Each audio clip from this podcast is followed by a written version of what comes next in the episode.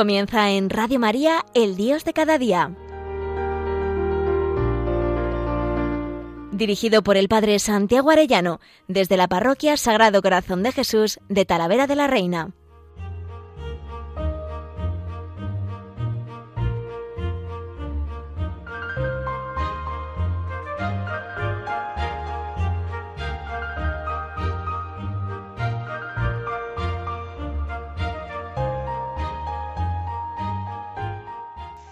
Muy queridos oyentes de Radio María, qué alegría un lunes más con todos ustedes.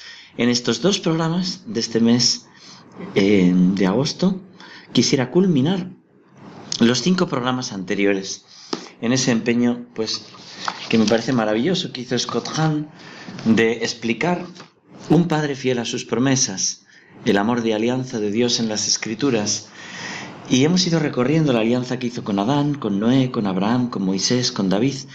Y quisiera en este programa y en el de dentro de 15 días explicar la alianza nueva y eterna, donde se culminan todas las demás. Con la venida de Jesús, la historia de la alianza de Dios llega a su conclusión. Jesús cumple las promesas de cada una de las cinco alianzas que hemos estado comentando en los programas anteriores, Adán, Noé, Abraham, Moisés, David. ¿Qué significa que se cumple la alianza? Cada una de las alianzas anteriores era una promesa, un juramento hecho por Dios de realizar ciertas cosas. Por ejemplo, en su alianza con Noé, él juró no destruir el mundo con agua de nuevo. Él juró a Abraham que a través de sus descendientes todas las naciones del mundo serían bendecidas. Sin embargo, si la Biblia terminara con el último libro del Antiguo Testamento, recordemos que testamento es otra palabra para decir alianza, la antigua alianza y ahora es la nueva alianza, bueno, pues si terminase con el último libro del Antiguo Testamento, entonces parecería que sólo pocas, si acaso, de las promesas de Dios hubieran sido cumplidas en su totalidad. Ciertamente, para el final del Antiguo Testamento, no todas las naciones del mundo habían encontrado bendición en los descendientes de Abraham. De hecho, los descendientes de Abraham, las doce tribus de su nieto Jacob, podían muy apenas ser identificadas. Ellas habían sido dispersadas a las cuatro esquinas del mundo conocido. La alianza final de Dios, aquella en la cual todas las anteriores hubieran de ser cumplidas, la alianza eterna con David parecería perdidamente abandonada al concluir el Antiguo Testamento en nuestra última lección. para repasar, Dios hizo una alianza eterna. ¿no? Podemos ver Samuel, 2 Samuel 23.5, una alianza eterna con David, prometiendo que él levantaría a un hijo de David en el trono de David por siempre, y que su reino se extendería sobre todas las naciones. Él había prometido que este hijo de David sería su propio hijo, el hijo de Dios, vemos Salmos 2.7, que él construiría un templo al nombre de Dios y sería un sacerdote por siempre como Melquisedec, el sacerdote que ofreció el sacrificio del pan y el vino por la victoria de Abraham sobre sus enemigos. Pero después del reino del hijo de David, Salomón todo se había venido abajo. El reino se dividió en dos y el pueblo sufrió corrupción, invasión y exilio. Aun cuando el pueblo fue restaurado del exilio, siglos siguieron pasando sin ningún signo del gran rey davídico que Dios había prometido. En el tiempo en que Jesús nació, no había ningún reino del cual hablar, no heredero davídico, no había un heredero davídico. Aun así, los devotos esperaban el cumplimiento de las promesas de Dios esperaban la consolación de Israel, la venida de un nuevo hijo de David y la resurrección de su reino caído. Podemos ver Lucas 1.69 o Marcos 11.10, Isaías 41. Son textos de esa esperanza que el pueblo de Israel tenía. Y nosotros nos vamos dirigiendo al Nuevo Testamento, ¿no? de la mano de Scott Hahn y de la mano también del Centro San Pablo de Teología Bíblica que, que nos meten, que nos introducen a esa visión global de la Biblia en esta clave preciosa de la alianza, del pacto de amor, eso que da unidad a todos los libros de la escritura y que me parece una preciosidad entenderlo. Lo que Dios ha querido hacer con nosotros desde siempre es una alianza de amor. Bueno, pues con Jesús llega el cumplimiento del juramento de Dios a David. El Nuevo Testamento nos muestra la imagen de Jesús como el nuevo David y su iglesia como el reino restaurado prometido a David. También vemos como Jesús es representado cumpliendo todas las promesas de las alianzas anteriores de Dios. Él es el nuevo Adán, propiciando una nueva creación, restableciendo la humanidad al paraíso prometido en un principio. Él es el nuevo Noé que trae consigo un diluvio que salva las aguas del bautismo, un diluvio que salva, y son las aguas del bautismo. Él es el nuevo hijo de Abraham, en quien todas las naciones del mundo encontrarán bendición. Él es el nuevo Moisés, que da al pueblo elegido una nueva Pascua, la Eucaristía, y guía a un nuevo éxodo, la liberación del pecado por su cruz y resurrección, abriendo la tierra prometida del cielo. Qué hermoso sería que el pueblo judío actual escuchase el cumplimiento de todas estas promesas, cómo en Cristo se cumple la alianza. Vemos referidas tres de estas antiguas alianzas en la primera línea del Nuevo Testamento. Dice así Mateo 1.1, libro de la genealogía de Jesucristo, hijo de David, hijo de Abraham. En estas primeras palabras el Nuevo Testamento nos apunta atrás hacia la creación, hacia el Génesis, el primer libro del Antiguo Testamento. La palabra que traducimos por genealogía es en realidad Génesis, una palabra que significa creación y por supuesto el nombre del primer libro de la Biblia. También somos referidos en esta primera frase a la alianza de Dios con David y con Abraham. Recordemos que la alianza de Abraham involucraba el don de un hijo, Isaac, cuyos descendientes habrían de ser la fuente de bendición para toda la tierra. Finalmente Jesús es llamado Cristo, la palabra griega para Mesías o el ungido. Esta palabra nos apunta a la alianza con David. El Mesías o Cristo era la figura davídica que muchos de los profetas de Israel dijeron que serían enviada para liberar a Israel y restaurar el reino de Israel. Entonces, en esta primera fase del Nuevo Testamento tenemos una alusión a tres de las cinco cumbres de la historia de la salvación que hemos ido viendo en estos programas anteriores, Adán, Abraham y David. Y en esta frase tan rica de alusiones al Antiguo Testamento tenemos una síntesis de todo lo que el Nuevo Testamento nos dirá acerca de Jesús. El Nuevo Testamento es el libro acerca del nuevo mundo creado por Jesús, el Mesías, el Hijo prometido de David, en quien Dios cumple su promesa hecha a Abraham, que en sus descendientes todos los pueblos serán bendecidos. Al ver en continuidad esto, con todo lo que hemos visto anteriormente, vemos que es verdad. Vemos la maravilla de cómo en Cristo se cumplen las promesas.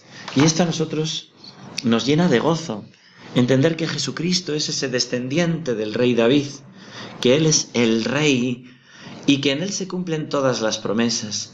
Y por eso nos lleva a nosotros a decir, qué bueno eres, Señor, qué majestuoso, qué poderoso, qué digno de alabanza y de loor. Y proclamamos su grandeza porque en Él se han cumplido todas sus promesas. Y nosotros nos postramos a sus pies y también enseguida nos subimos a darle un abrazo, porque Él es el Rey y es el amigo. Y nosotros se lo cantamos así. Majestuoso digno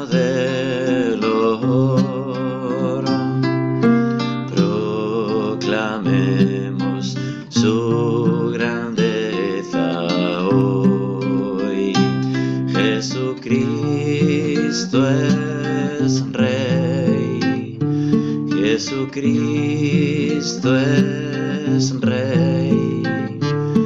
Postrado soy sus pies. Jesucristo es Rey. Ya perdonarán la fonía que tengo, porque gracias a Dios hemos podido, con todas las medidas del cumplimiento del COVID, medidas sanitarias, pero hemos podido tener campamentos. Y la verdad es que al final uno se queda sin voz de tanto predicar, de tanto cantarle al Señor y de tanto animar a los chavales para que se lo pasen bien. Y sobre todo para eso, para que descubran este plan precioso de amor que Dios tiene con nosotros. Y lo vamos a ver en algunos detalles en este programa y en el, próximo día. Especialmente en este programa hasta desde el nacimiento a la vida pública y después la maravilla de la Pascua definitiva en el próximo programa, que es una preciosidad entenderlo. En la Eucaristía, en la cruz, se cumple la alianza definitiva y después las promesas del cielo. Pero vamos a ver lo bonito que es escuchar cómo en la revelación del Nuevo Testamento, en el Evangelio, continuamente se hacen alusiones a las alianzas anteriores. Fijaros, la historia de salvación del Antiguo Testamento alcanzó su clímax en la alianza que Dios hizo con David. Pudiéramos decir que la esperanza de Israel en el tiempo en que Jesús nació se centraba en las promesas hechas por Dios a David. Y veremos conforme la historia de Jesús se desarrolla en los Evangelios que mucha de la trama y la tensión dependen de esta pregunta acerca de él.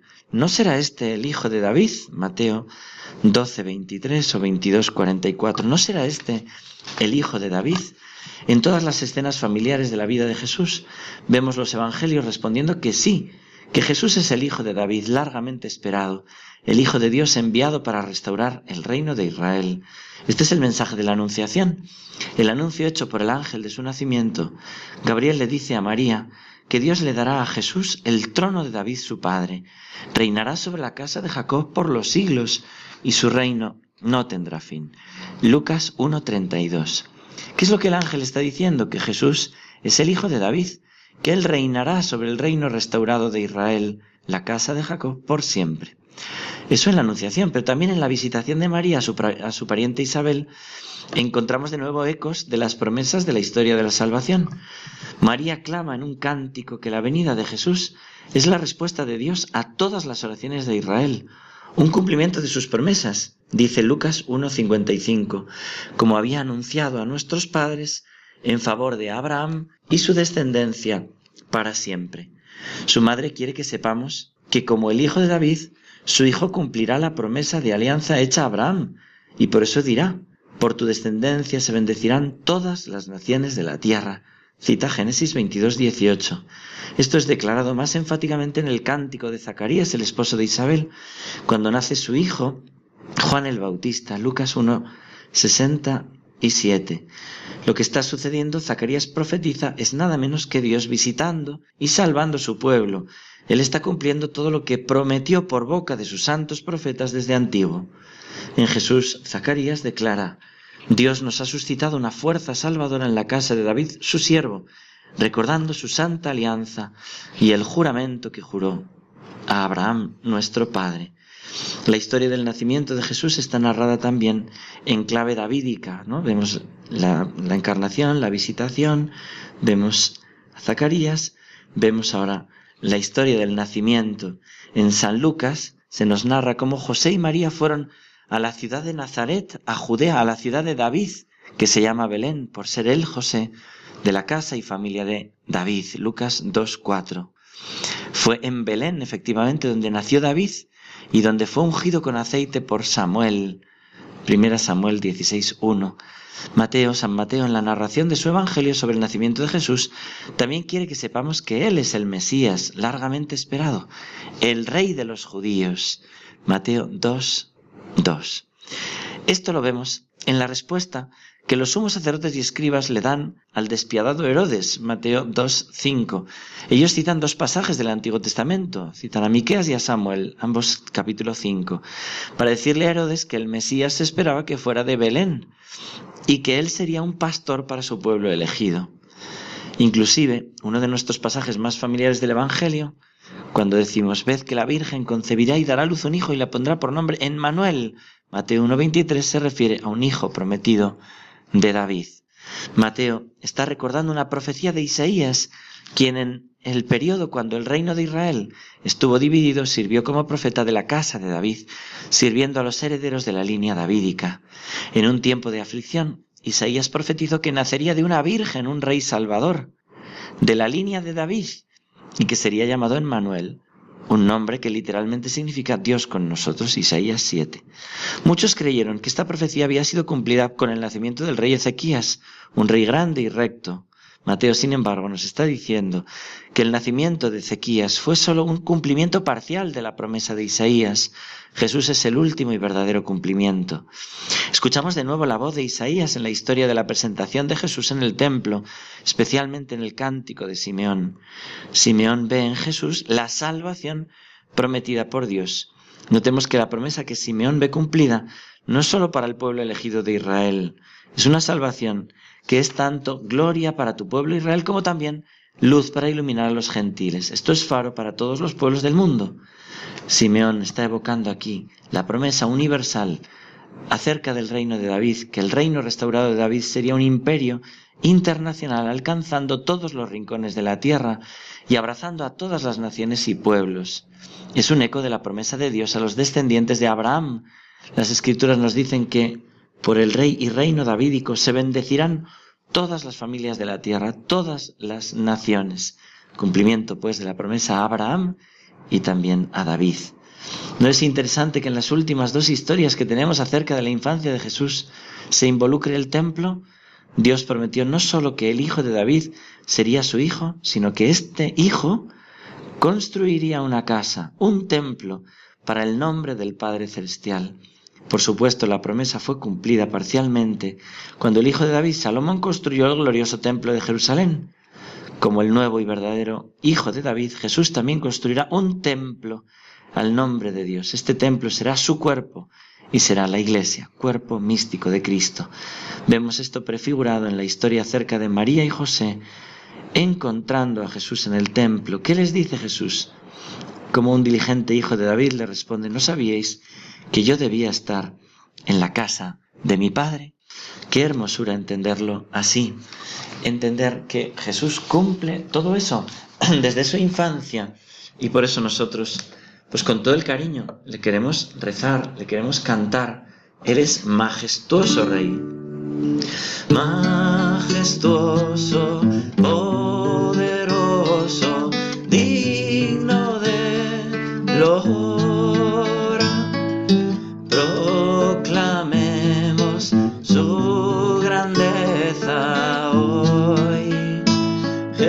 Jesucristo es Rey, Jesucristo es Rey, postrado soy ante sus pies, Jesucristo es Rey.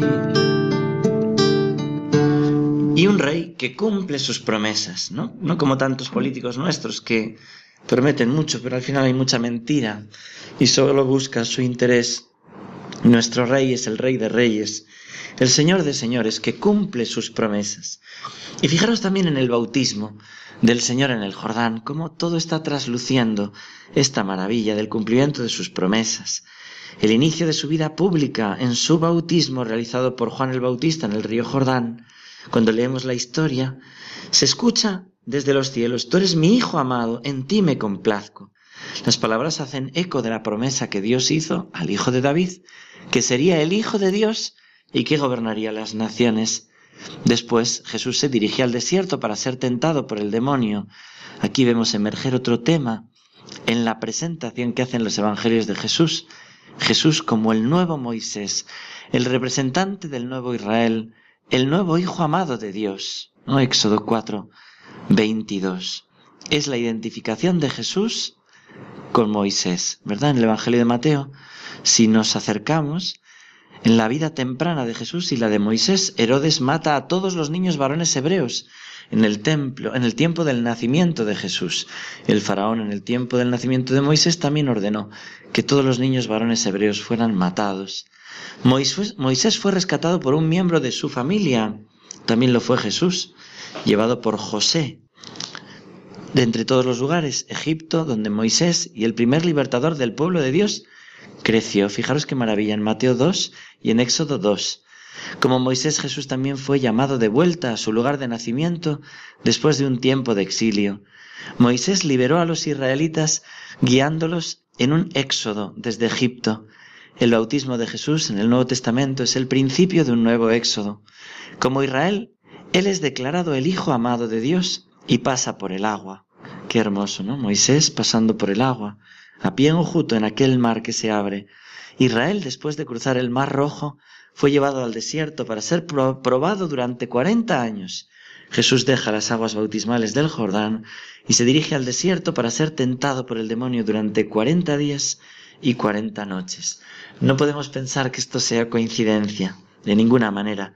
Es la providencia amorosa de Dios. Veamos cuidadosamente la historia de las tentaciones de Jesús en el desierto.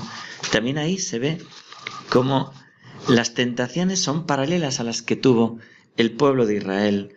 Jesús tiene esas tres tentaciones como Israel. Israel primero se le tienta con el hambre, también él es tentado como lo fue Israel de quejarse contra Dios, Jesús jamás se quejará. El pueblo, en cambio, se quejará a Moisés. Después Satanás reta a Jesús a que ponga a prueba a Dios, a que demande a Dios que pruebe su promesa de cuidar de él. Israel experimentó la misma tentación cuando el pueblo empezó a pelear con Moisés en Masá. Jesús, por supuesto, rebatirá eso rápidamente y no caerá. En cambio, el pueblo sí cayó. Finalmente Jesús es tentado de adorar a un Dios falso, lo que Israel de hecho hizo al construir el ídolo del becerro de oro. Jesús responde a cada tentación con una cita del Antiguo Testamento, pero no con cualquier cita. Cada vez cita a Moisés y no está citando al azar. Son citas de Moisés como rebate a Satanás. Cada cita es tomada del libro del Deuteronomio, de la parte precisa del libro donde Moisés está explicando las lecciones que Israel supuestamente debió haber aprendido de sus años en el desierto. Mateo 4:4, Deuteronomio 8:3.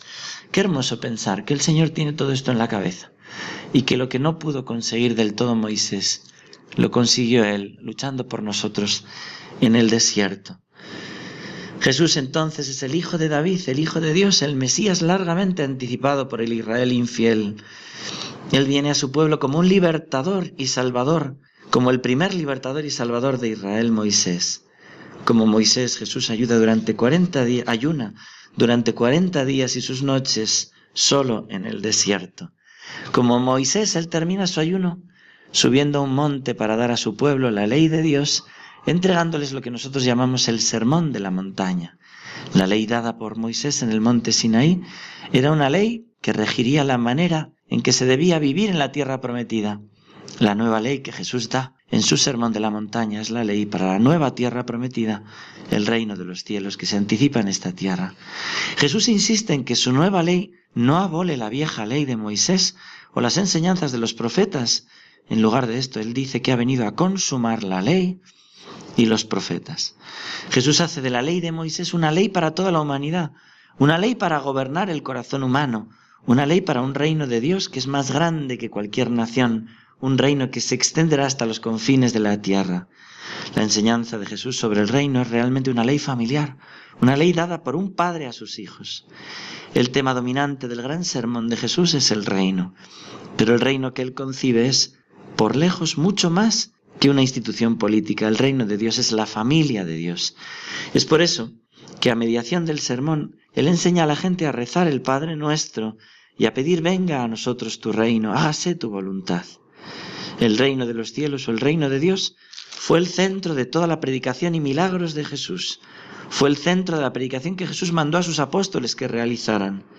Jesús nos da muchas pistas para que sepamos que cuando él dice el reino se está refiriendo al prometido reino de David. Por ejemplo, él le dice a la gente en su sermón que ellos serán sal de la tierra. Jesús está aquí evocando el recordatorio de Abías, que la alianza de Dios con David era para siempre, y dice, ¿acaso no sabéis que Yahvé, el Dios de Israel, dio el reino de Israel para siempre a David, a él y a sus hijos con pacto de sal?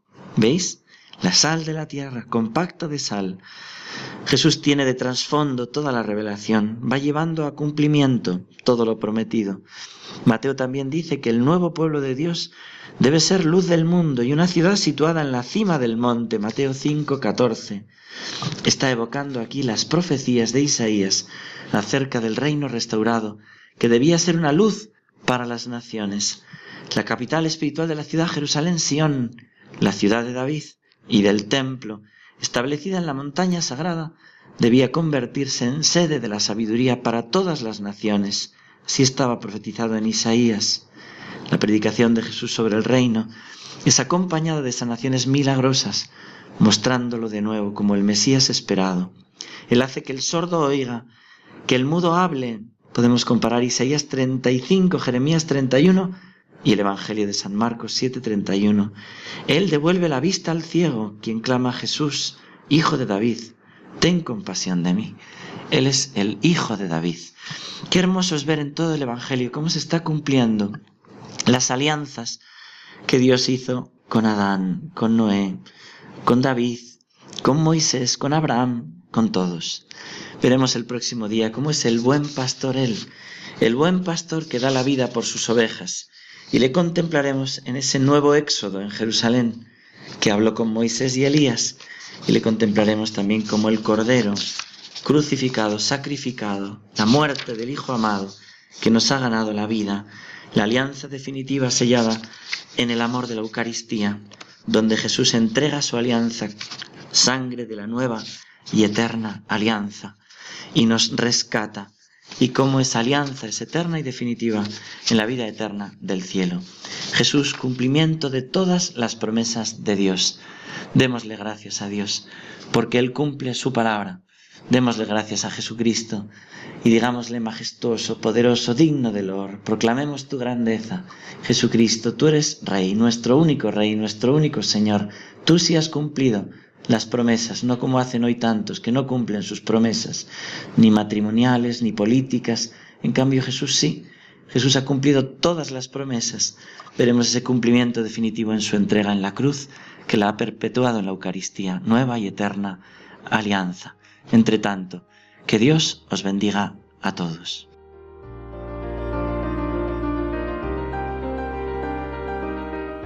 Finaliza en Radio María, El Dios de cada día. Dirigido por el Padre Santiago Arellano, desde la Parroquia Sagrado Corazón de Jesús de Talavera de la Reina.